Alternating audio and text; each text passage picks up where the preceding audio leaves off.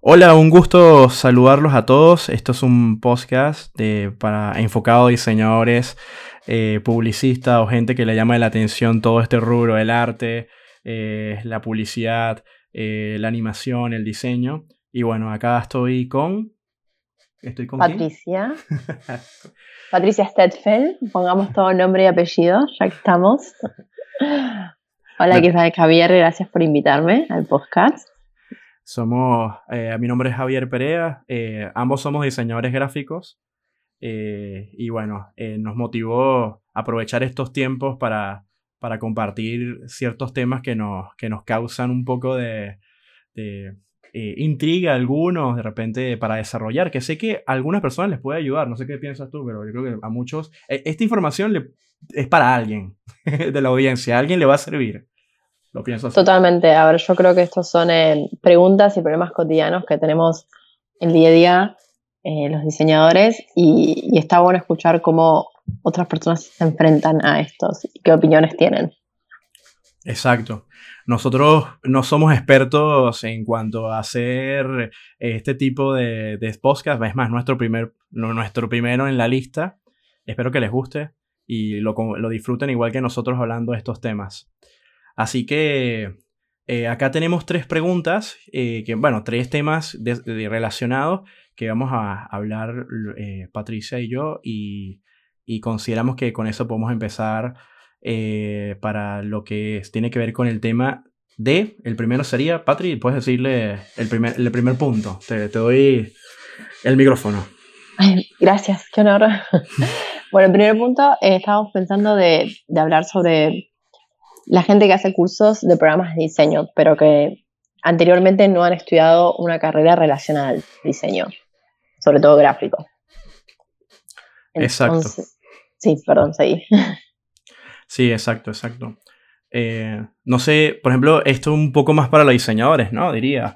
Eh, en este caso, eh, por ejemplo, les, les, coloco un análisis muy, muy sencillo. Muchos diseñadores, o hasta incluso le pasa a programadores, eh, ven a unas personas que no estudiaron este rubro o estudian un rubro diferente o parecido, vamos a suponer un artista, un arquitecto, hace cursos de programas como Illustrator, InDesign, todas estas cosas, y de repente empiezan a diseñar.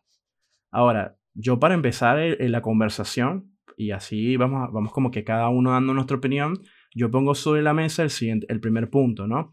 Algunos se enojan y dicen, oye, esta persona está diseñando, eh, etcétera, etcétera, ¿no? Hasta incluso pueden decir que te están quitando el trabajo, le están sacando el trabajo de la, o, el pan de la, de la boca, por decirlo así. Pero tal cual, ¿no? Creo que se siente.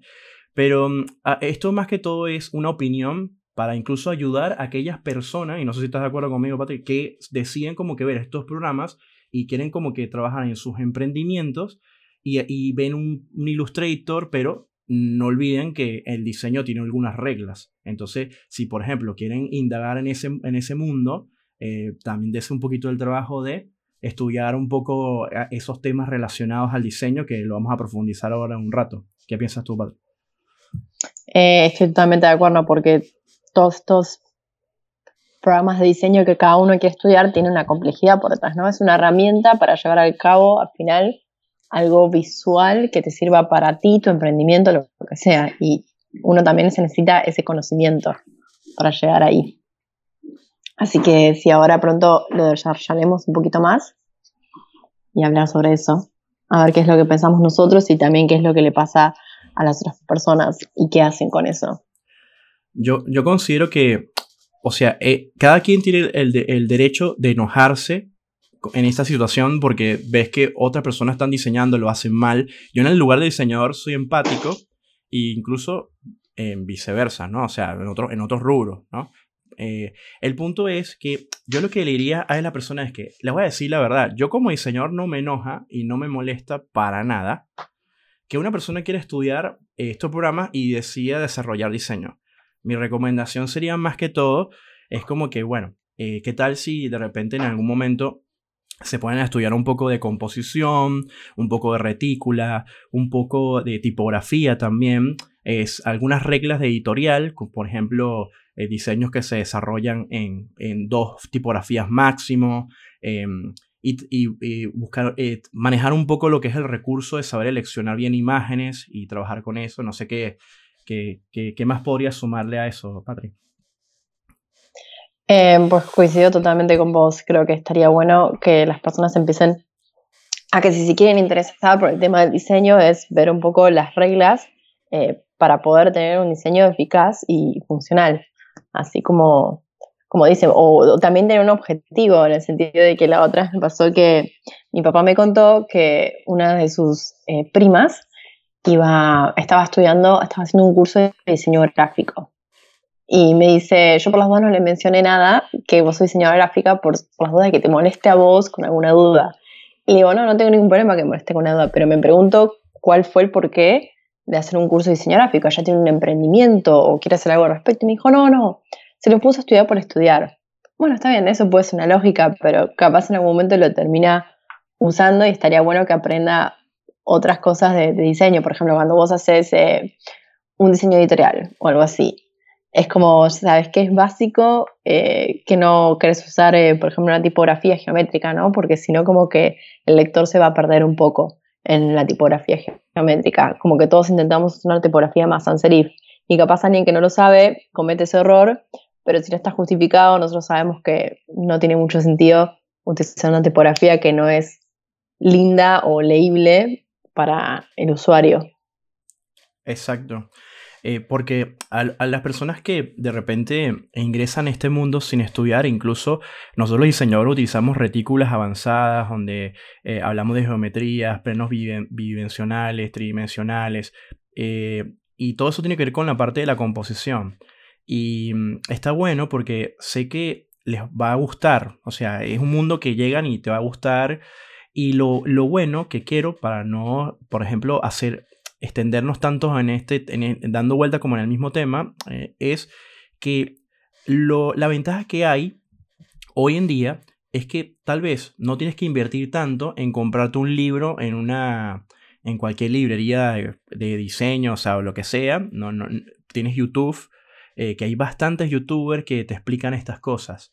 Eh, por ejemplo, los términos que tendrías que buscar es eh, fundamentos del diseño, composición, eh, retícula, editorial, y, hay una cantidad de temas. Y hay otra parte que voy a, poner sobre la mesa también, que tiene que ver con que en este mundo hay que dividir, por ejemplo, lo que es la parte digital, que puede estar dividida en dos, que es estático y animado, y estaría la parte de impresión. Si una persona va a imprimir, hay que tener unas reglas, e incluso esas reglas equivalen a otras cosas. Y en otro punto tendríamos la parte de la animación y la parte digital que puede ser desde una presentación, puede ser un fotomontaje, puede ser una publicación para las redes sociales o puede ser incluso hasta el diseño de una página web. ¿Qué piensas tú? Exacto. Eh, estoy totalmente de acuerdo con que eh, estaría bueno que si se pueden estudiar un poco las, las leyes o que hoy en día tenemos estas ventajas de de ver en YouTube y todo, les interesaría mucho más y también podrían tener un diseño a lo que es eh, acorde con lo que está pasando en el mundo actual. También podemos ver eh, cómo otros eh, diseñadores hacen websites, cómo hacen posts y aprender sobre todas esas técnicas que utilizan y hacerlo nosotros. Exacto. Porque nosotros, yo, yo entiendo que el mundo ha cambiado muchísimo y comprendo que ah, la gente tiene que empezar a buscar las oportunidades y, a veces no tiene, eh, vamos a decir, los medios o no tiene los recursos para pagarse eh, en un estudio más profundo de un rubro o incluso en un emprendimiento para pagarle a un diseñador. Y por eso que a mí no me enoja porque soy empático en ese aspecto.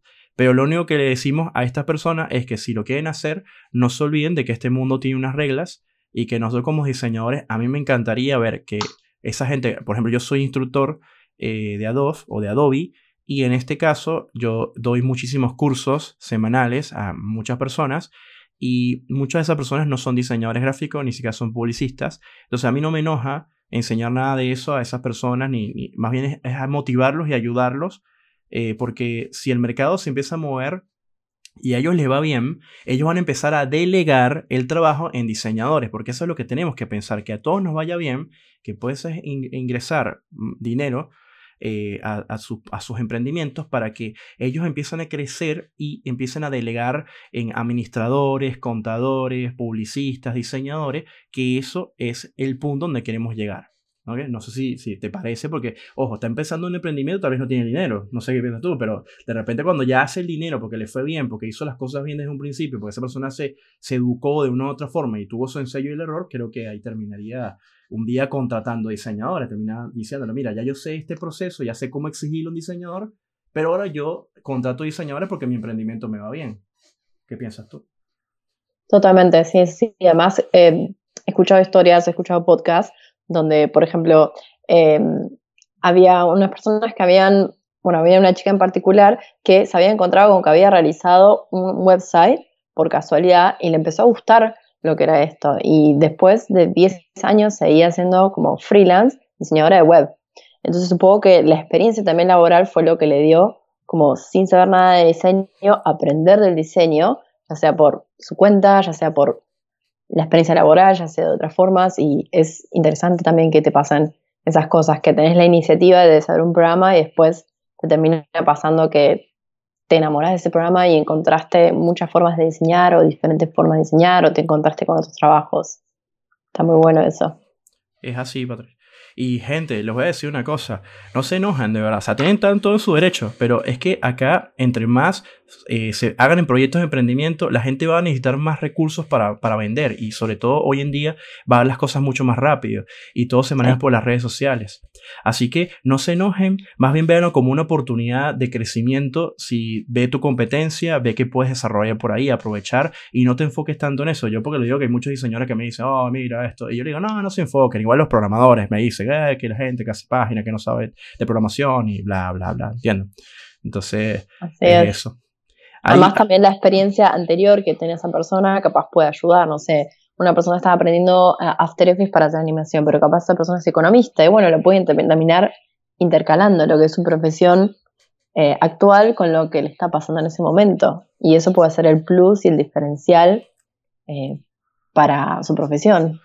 Tal cual, tal cual. Porque, ah, por ejemplo, a mí me ha pasado que a mí, Photoshop es el genio de las mentiras, ¿no? Tú tomas una imagen y la puedes convertir en lo que quieras.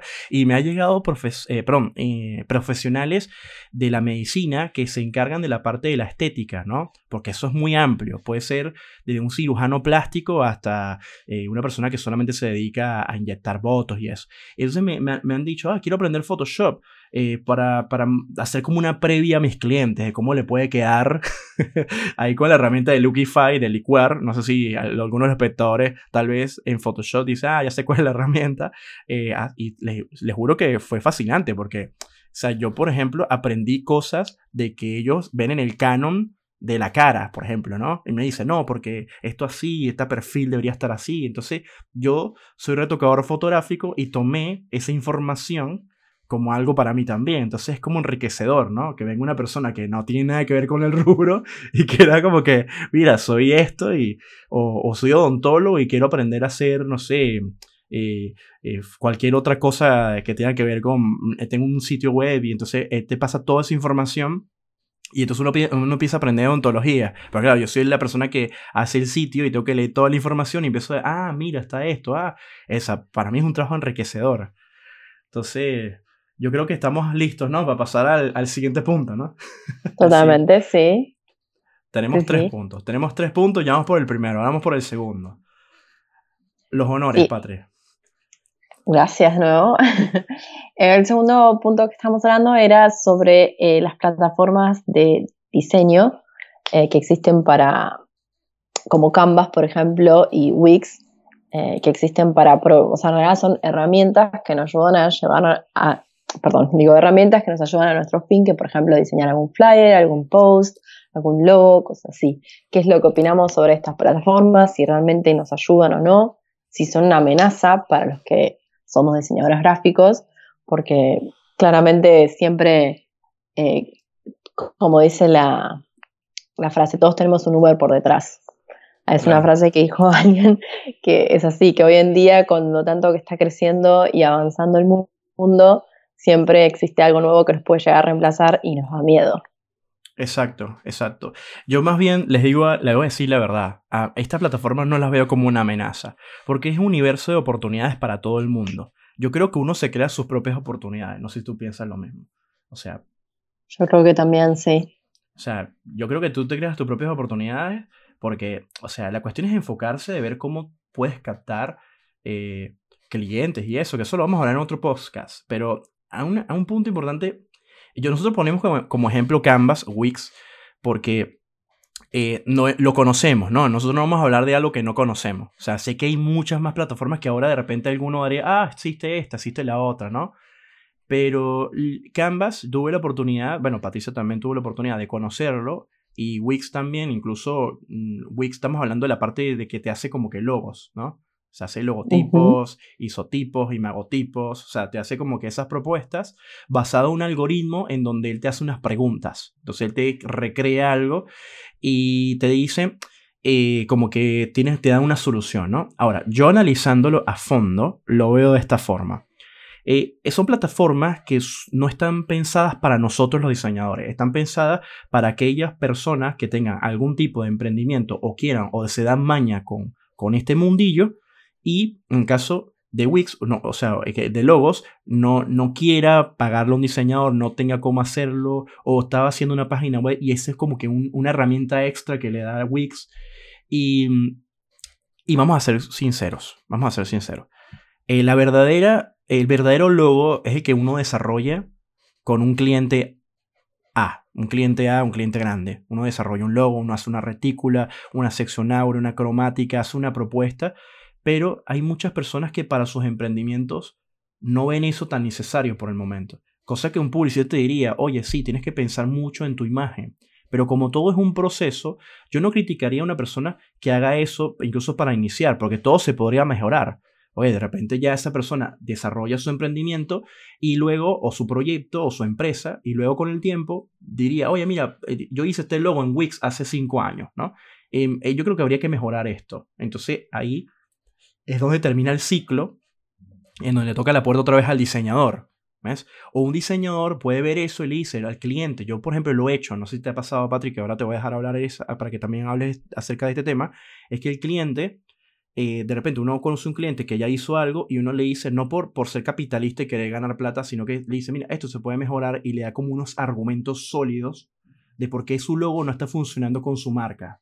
Porque, por los argumentos que uno estudia el diseño, por después argumentos de color, de tipografía, de incluso de la organización de la composición del logo, eh, no está pensado para, para, para websites, eh, porque el logo es muy alto, es vertical en vez de ser horizontal, etcétera, etcétera. Un argumento que tú le puedes vender al cliente y tú le dices, mira, yo te voy a hacer una renovación si te gusta tanto de ese logo, y ahí es donde uno puede empezar a captar. No sé si, ya que estamos hablando solo de Wix, pues después entramos con Canvas. No sé qué, qué, qué cómo ves tú esto, no, estoy totalmente de acuerdo. La realidad es que una persona sí, cuando empieza un emprendimiento a veces no cuenta con los presupuestos necesarios como para contratar a un diseñador y se puede pensar, de hecho yo lo he recomendado, le he dicho a amigos, le dije, si no tienen, o conocidos, le dije, si no tienen la oportunidad de contratar a un diseñador, te recomiendo Wix para empezar. Y después cuando el emprendimiento tome más forma, ahí puedes contratar a un diseñador para personalizar, porque Wix y Canva son estos, vos tenés como unos determinados templates o herramientas que te dan ahí, pero el tema de personalizar realmente cómo es tu marca y dar la imagen al público que querés, seguramente lo pueda llegar a través de un diseñador donde él puede interpretar mejor, donde tiene más herramientas y más formas de mostrar eh, tu objetivo, tu alcance. Exactamente. Y saben que, como, y les, voy a dar un tips, les voy a dar un tips, hasta incluso, no sé si te has puesto a pensar en esto, Patri, pero te voy a dar un tips. Eh, yo a veces le he dicho a clientes como que me hagan un boceto en Canvas o en Wix de lo que quieren, de Wix logo. Ah, Claro, porque, o sea, de repente, yo cuando, eh, y, esto lo vamos a hablar en un podcast, que tenemos pensado un podcast, incluso cómo desarrollar logos, o sea, qué se tomar en cuenta y todo eso, ¿no? El, el, el punto es que eh, yo a veces, le, a veces le digo al cliente, bueno, mira, ya que te das un poco de maña con esas plataformas o algo, hazte un boceto y yo te, te, puedo ayudar y yo te hago una cotización basada en tu boceto. Eso, eso lo he hecho. Es una buena idea, es una idea. Creo que a veces está bueno hacer trabajar al, al cliente, trabajar entre comillas. Yo también a veces he dicho como, bueno, mostrame inspiraciones en Pinterest, lo que quieras, mándame una paleta de colores, a ver qué tal, qué es lo que quiere el cliente. Eh, no sé si vos también hiciste esas cosas. Sí, sí, lo, lo, hice y no está mal. ¿Saben por qué? Porque ah, recuérdense que a veces uno piensa que entiende al cliente, pero es muy peligroso cuando viene un cliente a decirte, oye, eh, mira, necesito esto, eh, y te pone como que carta blanca para que diseñes lo que tú quieras. Yo pienso que ahí hay un margen de probabilidades muy altas de que te diga después, ah, yo quería algo más o menos así, después que te dedicaste a hacer como que estos tres propuestas de logo o de, o de, no sé, de publicaciones. Yo siempre le insisto al cliente, pero ¿tienes alguna competencia? ¿Tienes algo que hayas visto por ahí y tal? O, muéstrame, eso es muy importante, siempre como que profundizarlo con él y decirle, y, porque es un feedback que estamos haciendo, es como que estamos creando a un pequeño Frankenstein que se va a convertir en un Ken, ¿ok? Entonces, entonces como que tienes que... Por ejemplo. Exacto, tienes que estar debatiendo, o sea, un debate, y uno, uno en ese momento es como que el capitán del barco, porque uno tiene que manejar al cliente en esa forma, que eso también lo vamos a hablar a profundidad en otro podcast, cómo manejar clientes. Eh, y cuando yo manejar clientes, quiere decir en, en buena lid, ¿no? ¿no? Nada de manipulación y nada de esas cosas feas. ¿Okay? Pero estos administradores que te ofrecen esta, vamos a hablar ahora de Canvas, que es un poco más amplio. Eh, yo tuve la experiencia de trabajar con Canvas. Cuéntame tu experiencia con trabajar con Canvas como diseñador. Di la verdad. O sea, di, mira, no me gustó o sí me gustó. Así, tal cual. Yo también les voy a decir la verdad. Bueno, sí, la verdad que mi experiencia en Canvas fue muy corta por, por mi paciencia. Tenía una amiga que quería, que quería hacer un flyer y lo tenía en Canvas. Y dijo, bueno, te lo modifico en Canvas para que después, si vos le querés arreglar el texto o lo que seas, lo tengas ya hecho. Pero la realidad cuando me lo pasó y vi la limitación que tenía en Canvas y que no podía hacer nada de lo que yo quería, directamente a los cinco minutos cerré el programa y le dije, no te hago yo el flyer con mis plataformas, porque no, no encontraba nada de lo que quería hacer. A ver, me pareció que es una plataforma que puede funcionar para no diseñadores, pero para nosotros que nos gusta manejar las cosas con más libertad, tenía demasiadas limitaciones. Eh, pero bueno, al fin y al cabo me pone contenta que las personas puedan utilizar una plataforma de diseño que es acorde a lo que ellos quieren y a las capacidades. Conozco gente que se hace, ahora hoy en día hacen todos los currículums en Canvas y me parece muy bien que, que digas, no sé, diseñé mi propio currículum. O sea, me pone contentos por ellos porque significa que le pusieron un poco de personalización, un poco de su personalidad y no es el típico currículum que está en Word. Que ya hoy la sociedad te exige a que lo que vos presentes, tu contenido, tenga tu personalidad. Y en ese sentido me parece muy, muy bueno Canvas, pero bueno, en otros que, que nos pueden llegar a reemplazar, no lo creo. Creo que Canvas tiene sus plantillas, sus limitaciones y nosotros podemos hacer eh, otros tipos de cosas, la verdad. Y ¿Tú estás de acuerdo? Sí, sí, total. Y estoy, seguro, estoy seguro que alguien en, una audiencia te va a decir, oye, a mí, yo soy señor y a mí me gusta Canvas. Y no, y es totalmente válido. Es que realmente, para, por ejemplo, en mi caso personal, Canvas no está diseñado para mí, pero sí está diseñado mm. para otras personas. Y eso es lo que yo tengo que darme cuenta, es lo que tengo que como que analizar. Y por, mi experiencia con Canvas fue también con, con una cliente que, que hacía sus posts y sus cosas en Canvas yo me creé una cuenta y empecé como que a indagar y ver cuál es la parte freemium, porque ese término freemium quiere decir como que una parte es gratis y otra parte es paga, ¿no? Entonces me, encanta, me encanta ese, es como que lo resuelves todo con freemium. Ya, esto es freemium. Wix es freemium. Eh, ojo, no es nada es gratis. Porque siempre cuando te dicen ustedes que cualquier cosa que ustedes se descarguen, que es una prueba gratuita o que es algo gratuito, eh, acuérdense que es freemium. Siempre cuando quieras avanzar o indagar en cosas cool y geniales, te van a decir, págame. A menos Exacto, a menos que eh, el dominio de la página sea .org. Es un tips que les doy, porque si es .org el final del dominio, eso quiere decir que es eh, software libre o administración libre, o sea, todo lo que sea libre. Y ahí eh, lo único que pueden pedirte es una donación y no es obligatoria. Eso para que lo tomen en cuenta en cuanto que Canvas es algo comercial, igual que Wix, y se les respeta porque ellos también están haciendo un laburo, ellos también hicieron una plataforma, la están mejorando día a día y les aseguro que esto va a ser mejor cada día más, va a ser mucho mejor, va a ser mucho más inteligente y estas plataformas van a ser eh, más interactivas. Ahora, ¿qué le pasa a Patricia? ¿Qué le pasaba a mí? Que cuando nosotros tenemos un conocimiento de una herramienta llamada Illustrator, Photoshop, InDesign, que es muchísimo más avanzada, eh, ir a Canvas es como cuando de repente eres carpintero y tienes un taller lleno de herramientas y de repente te sueltan, cuando vas a Canva te sueltan un bosque con cinco herramientas y todas son manuales, mientras que ya tenías herramientas eléctricas. O sea, es como que te quedas como que, bueno, sí, lo puedo resolver, pero es como que te falta algo, ¿no? Y te frustra porque conociste el paraíso, ¿ok?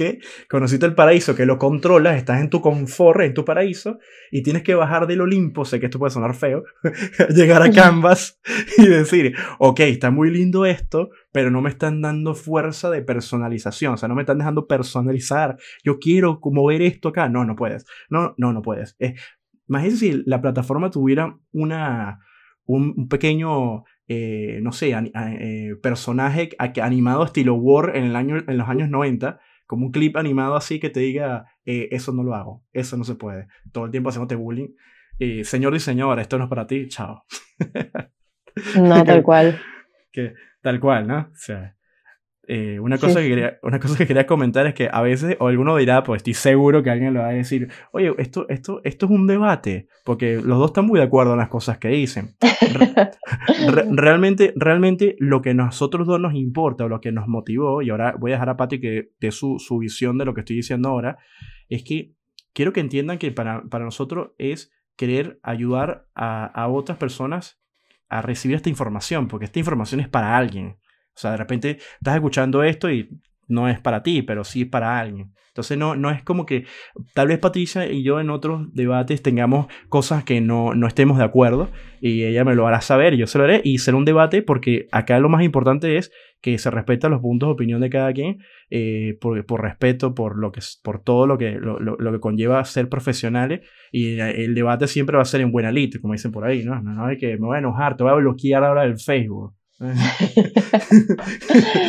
no, se yo creo que vamos, vamos a tener algunas cosas que no coincidamos, pero está bueno conocer los diferentes puntos de vista y bueno, ver cómo vos también usás tus metáforas para explicar lo que es Canvas y yo usaré las mías para explicar lo que es Canvas o Wix y así con otros puntos.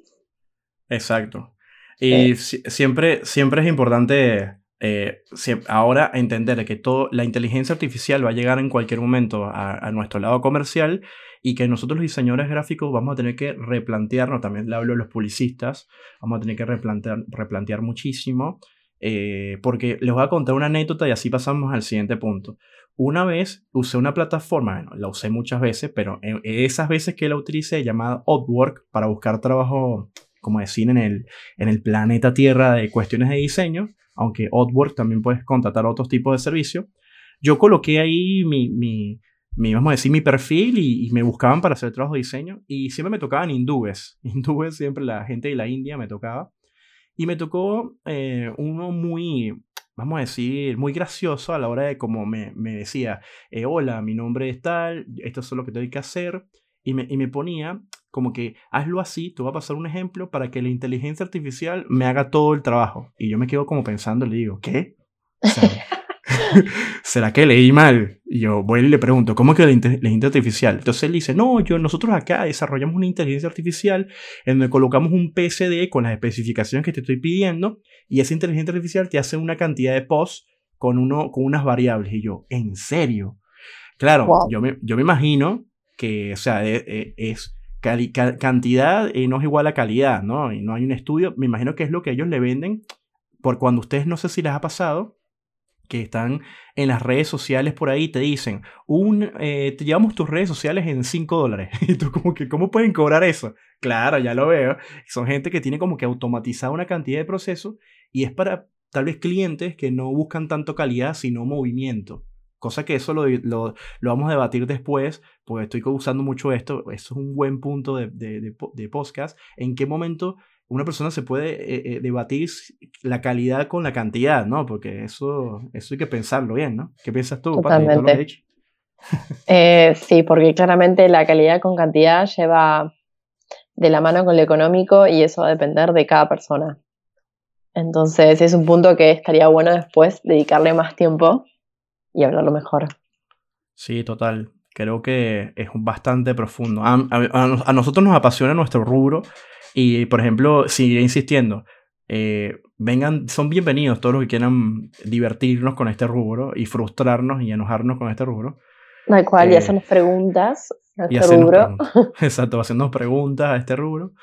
Y, pero les digo, de, de, verdad, eh, el punto principal de todo es que poder, poder compartir con ustedes experiencias y, y, puntos de vista, ¿no? Que tal vez no se han puesto a pensar, porque eso es lo que estamos haciendo nosotros ahora, ponerlos a pensar.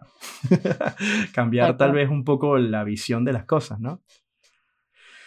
Y bueno, ¿qué otra cosa quisieras agregar? Si no, vamos al punto número 3. Yo creo que ya podemos pasar al punto número 3. El punto número 3 es qué pensamos respecto a los vectores y plantillas que se pueden descargar ya sea de forma gratuita o de forma paga y las utilizamos eh, nosotros mismos para nuestros diseños y si es como, ok, le estoy robando el diseño a alguien y lo estoy tomando como mío vendiéndoselo al cliente o realmente lo estoy utilizando eh, para un fin y lo modifico un poco y ya es mío. Eso como es todo esto.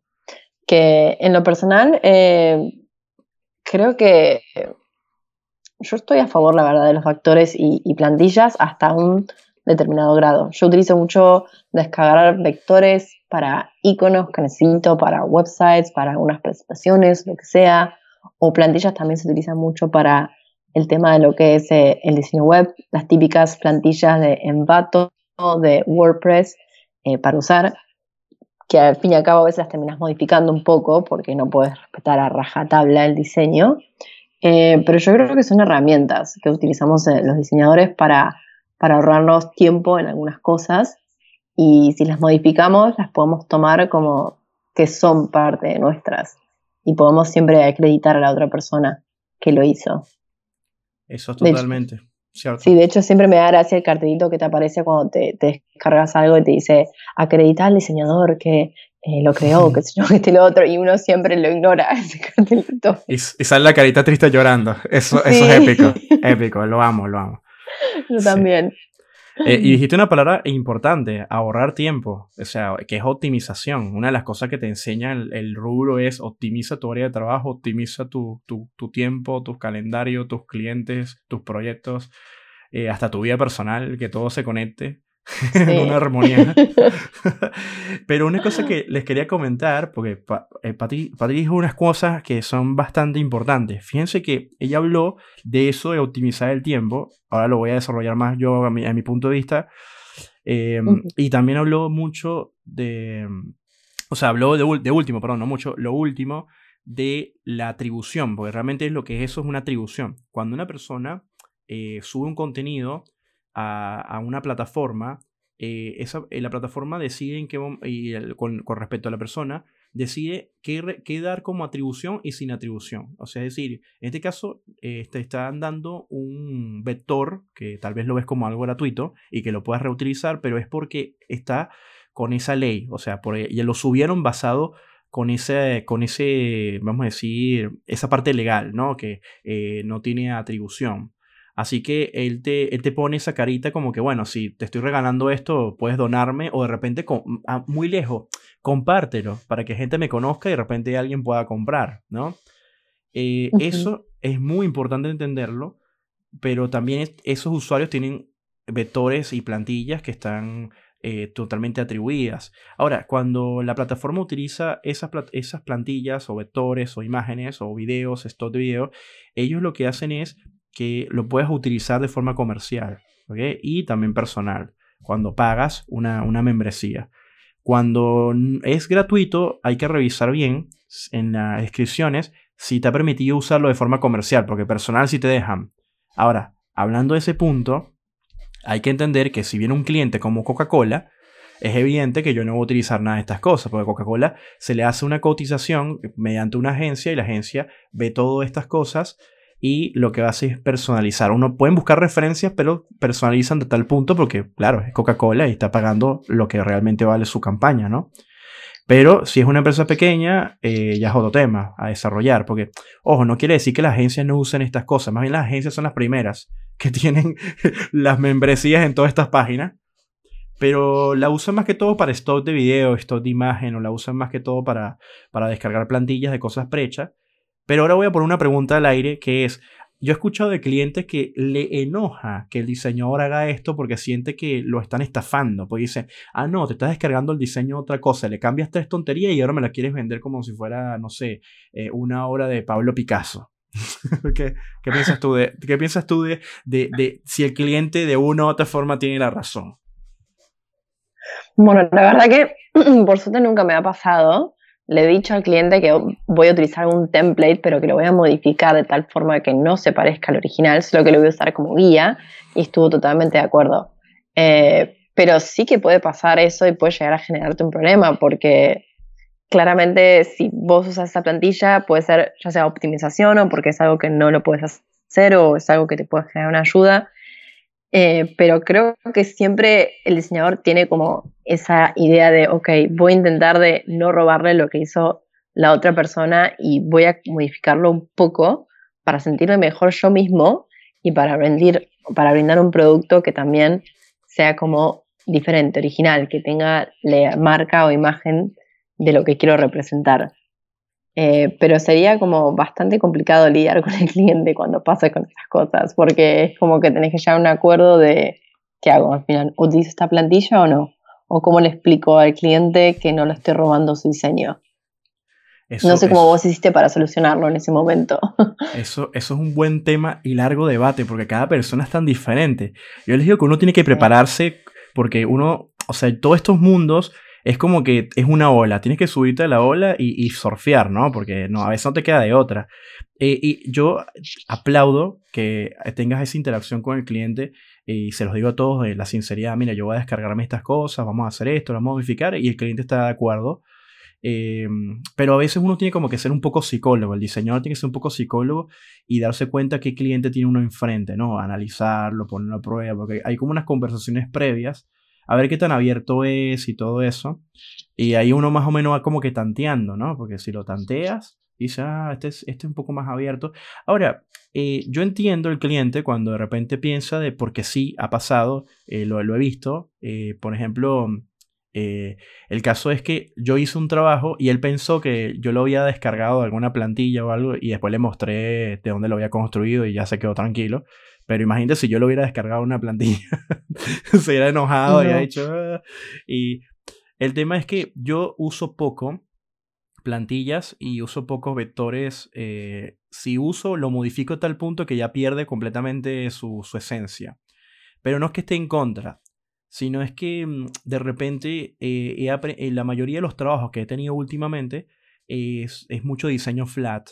Entonces, eh, no, hay, no, hay, ninguna creación cuando haces un icono demasiado simple. Por ejemplo, un reloj. Haces un reloj, colocas un círculo, un palito más largo y uno más chiquito. Dime, dime qué creatividad puede haber en eso. O sea, la creatividad tal vez cuando lo llevo a After Effects y lo animo, que le hago algo jocoso para que se vea así como que, ah, qué bien, mira cómo quedó. Pero del resto, el, diseño, eh, o sea, no, creo que no, no está patentado por nadie.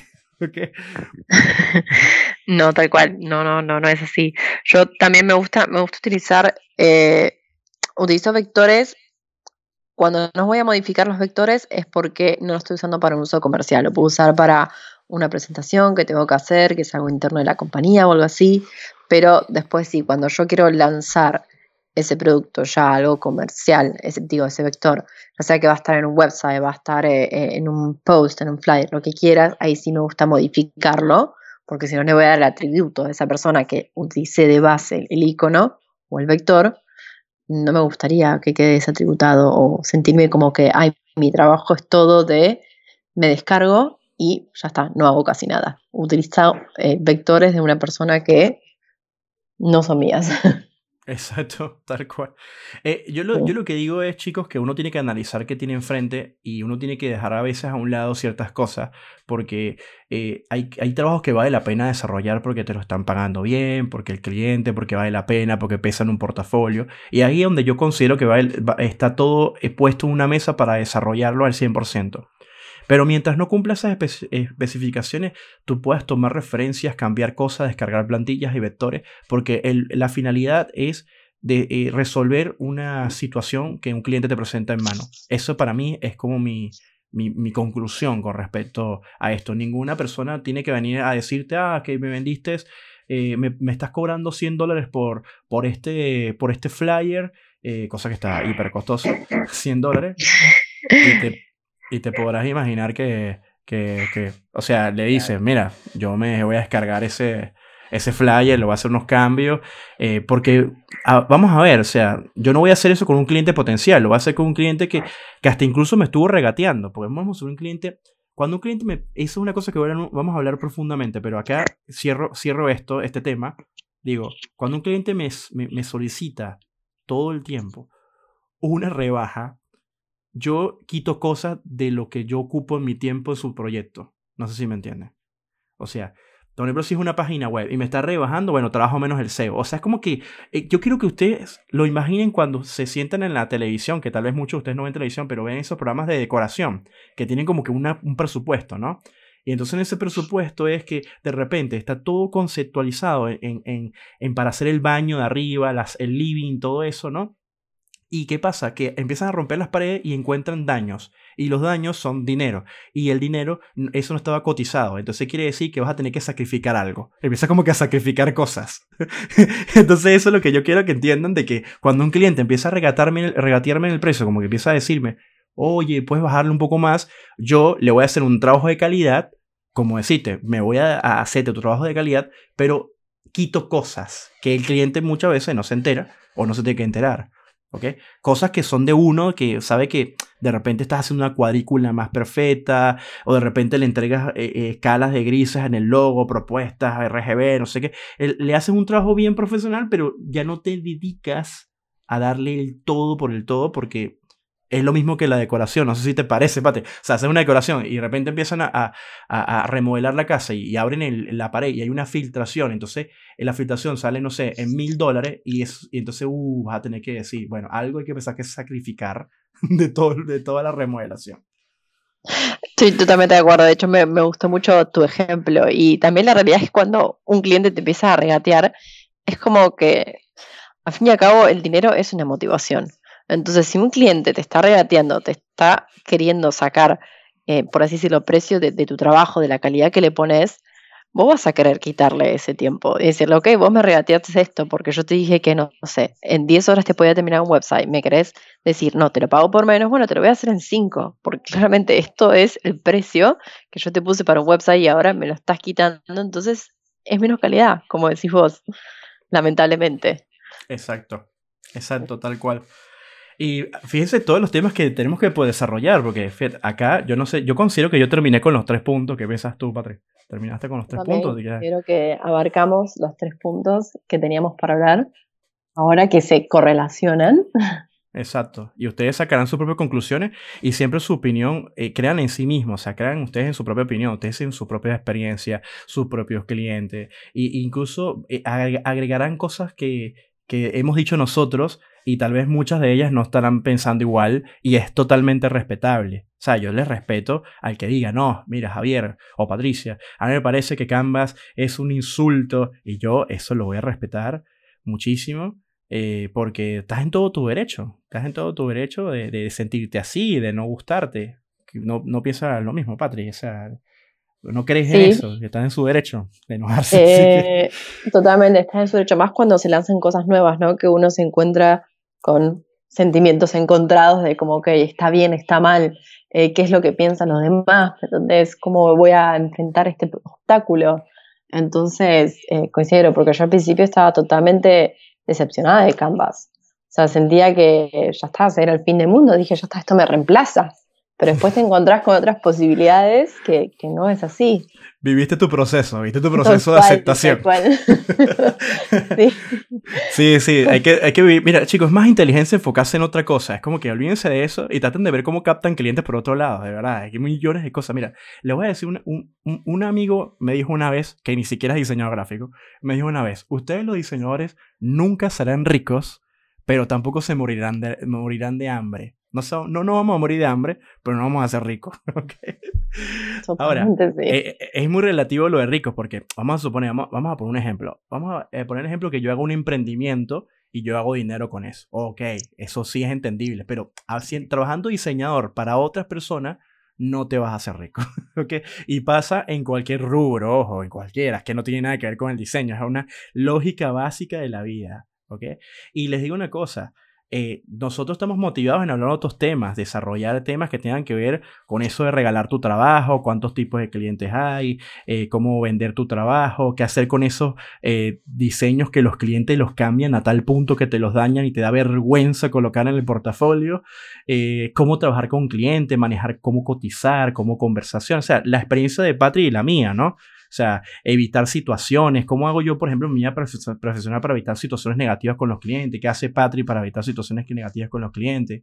¿Cómo, cómo resaltarte en un mercado competitivo? O sea, hay tanto que hablar y nosotros nos motiva porque amamos esta carrera y no, y no, somos, y no, nos, no vimos la negación de que esta carrera es de nosotros y somos unos envidiosos y no quiere que nadie entre acá porque eh, tampoco la cosa es así. Se puede aprovechar esta ola, no sé qué piensas tú, se puede aprovechar la ola de que muchos están involucrando, hasta incluso he llegado a pensar, y cierro con esto, de que esto le hace bien al diseño gráfico. ¿Saben por qué? Porque mucha gente no sabe qué realmente hace el diseño gráfico. No dice, ah, ustedes son los que hacen dibujitos o hacen muñequitos de plastilina.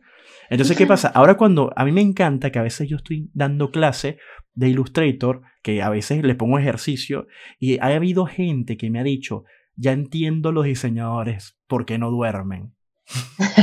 ya entiendo, ya entiendo. Esto es dificilísimo, esto es complicado y me encanta que se ponga en, nuestro, en nuestra piel, ¿sabes? Que se ponga en nuestra piel y se den cuenta que nuestro trabajo vale y es tan importante como el trabajo de una persona que barre la calle, como el de un ministro, como el de un médico. Claro, evidentemente, cada uno tiene su mayor importancia, por ejemplo, un, eh, eh, es más importante un médico en miles de situaciones que un diseñador, eh, porque la medicina, por ejemplo, son rubros esenciales e importantes e indispensables en la sociedad. El diseño es un plus, ¿ok? Entonces, hay carreras que, hay rubros que hay que diferenciarlos, pero nosotros todos los rubros en general nos compenetramos en un solo núcleo y hacemos una sociedad. O sea, somos todos necesarios pero unos son más indispensables que otros, a lo que me quiero referir. No haya ni ahora decir un médico, tú eres nadie, yo salvo vidas. y, yo le voy a contestar, sí, tiene toda la razón y es verdad, su, rubro es mucho más delicado, es mucho más difícil, más complejo que el mío. Y, por ejemplo, yo no lo estudié porque siento que no, no, no serviría para médico, pero también cuando veo un médico digo, si estudió eso, es porque realmente le apasiona y cuando tal vez lo escucha hablar, voy a decir, wow, le encanta su, su, su rubro, ¿no? Su profesión. Así es, tal cual. Además, yo creo que lo que tenemos que aprovechar a los diseñadores es que estamos en nuestro momento, nuestra carrera ahora es un boom, porque claramente con todo lo digital que está pasando, con todos los emprendimientos, con todo eso podemos aprovechar todo eso para hacer miles de cosas, para transmitir miles de mensajes, para trabajar con diferentes compañías, proyectos. Es así, hoy en día un diseñador gráfico es, y digital o diseñador web, todo es muy necesitado. Y se necesita, y lo vemos constantemente, porque estamos rodeados de información en Facebook, en, en, periódicos virtuales, en Instagram, en Snapchat, todas las plataformas que se te pueden ocurrir que las usamos todo el tiempo. Y es todo eso es diseño. Exacto, exactamente. Eh, exactamente. Entonces, nuestra misión acá es compartir con ustedes nuestra, lo que nos emociona, lo que nos gusta y abrir una puerta a todo aquel que quiera curiosear en, nuestro, en este medio y futuros diseñadores eh, que están estudiando la carrera que les pueda servir toda esta información. Eh, creo que eso sería, nosotros nos haríamos muy felices esa, esa, no sé, ¿Qué dices tú, padre? Yo cierro con esto. Es más, te iba a preguntar si quieres agregar otra cosa y así nos despedimos y no hacemos esto tan largo y después la gente diga, oh, qué pesado.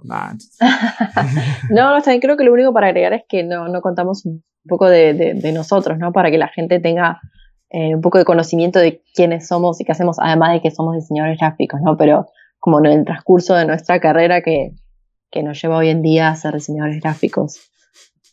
Por ejemplo, como yo, que, además de que conté soy Patricia, tengo, puedo contar un poco mía, porque tengo 26 años, eh, que estudié la carrera de diseño gráfico acá en Buenos Aires eh, y que me dediqué al diseño digital cuando empecé, eh, cuando ni bien terminé la carrera y actualmente trabajo en lo que es más en, el diseño de publicidad online, todo lo que sea banners publicitarios, pero también, bueno, hago mi trabajo freelance, que siempre me gusta, que es un poco de diseño web, un poco de, eh, de social media, eh, de todo eso.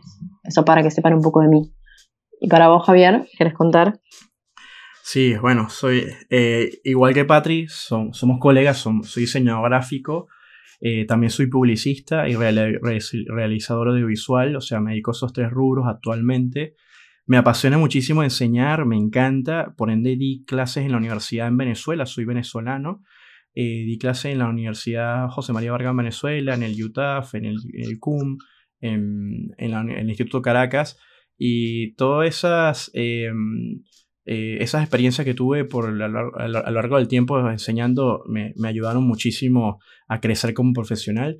Y también a la par eh, me hice instructor de Adobe en una época y, empecé a dar clases desde el año 2004. Empecé a dar clases de Photoshop, After Effects, al antiguo Flash, que ahora doy clases de anime y todo eso, WordPress. Eh, y estoy acá viviendo en, en, este hermoso país llamado Argentina, haciendo exactamente lo mismo, dando clases eh, de todos estos programas y también enseñando, educando gente con, con el tema de la publicidad, el, el, diseño y la parte de realización audiovisual que a mí me apasiona muchísimo. Conocí a Patri porque nos, nos tuvimos, coincidimos en, en, que yo le iba a dar una clase, unas clasecillas para ella aumentar sus conocimientos y me, me pareció que era una persona bastante bastante ágil a la hora de aprender cosas y conceptos y creativa, entonces me, me encantó la idea como que uniéramos fuerzas estilo Dragon Ball, fusión. y, y no sé, desarrollamos, desarrollamos esto, o sea, estamos desarrollando esto y, y, los, y, lo, y lo, hacemos por, por, por, diversión, por hacer algo diferente y, espero que les, les, guste, ¿no? No somos, no estamos, no tenemos las herramientas 100% para, para grabar eh, eh, a la calidad máxima por, la cuestión de la cuarentena y la distancia, pero actualmente cuando se está grabando este post estamos con el COVID-19. okay. Así es, de la pandemia. Respetando la, la, cuarentena, tomando nuestro, aportando nuestro granito de arena en la sociedad.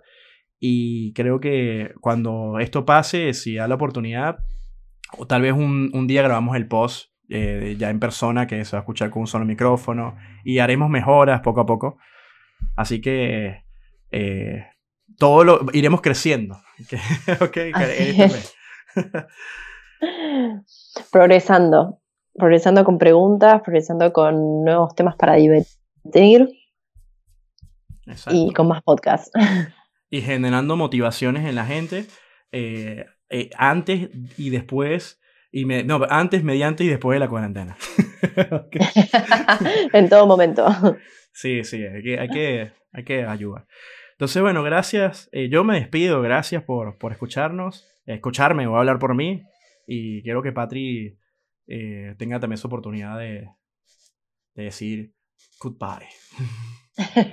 también, bueno, sí, muchas gracias por escucharme y espero que les haya gustado este episodio y que tengan, no sé, preguntas, dudas o temas de los cuales les gustaría que hablemos, debatemos, porque la verdad que vamos a seguir con más cosas que tenemos en mente y siempre pueden surgir nuevas situaciones para, o problemas o dudas para seguir hablando.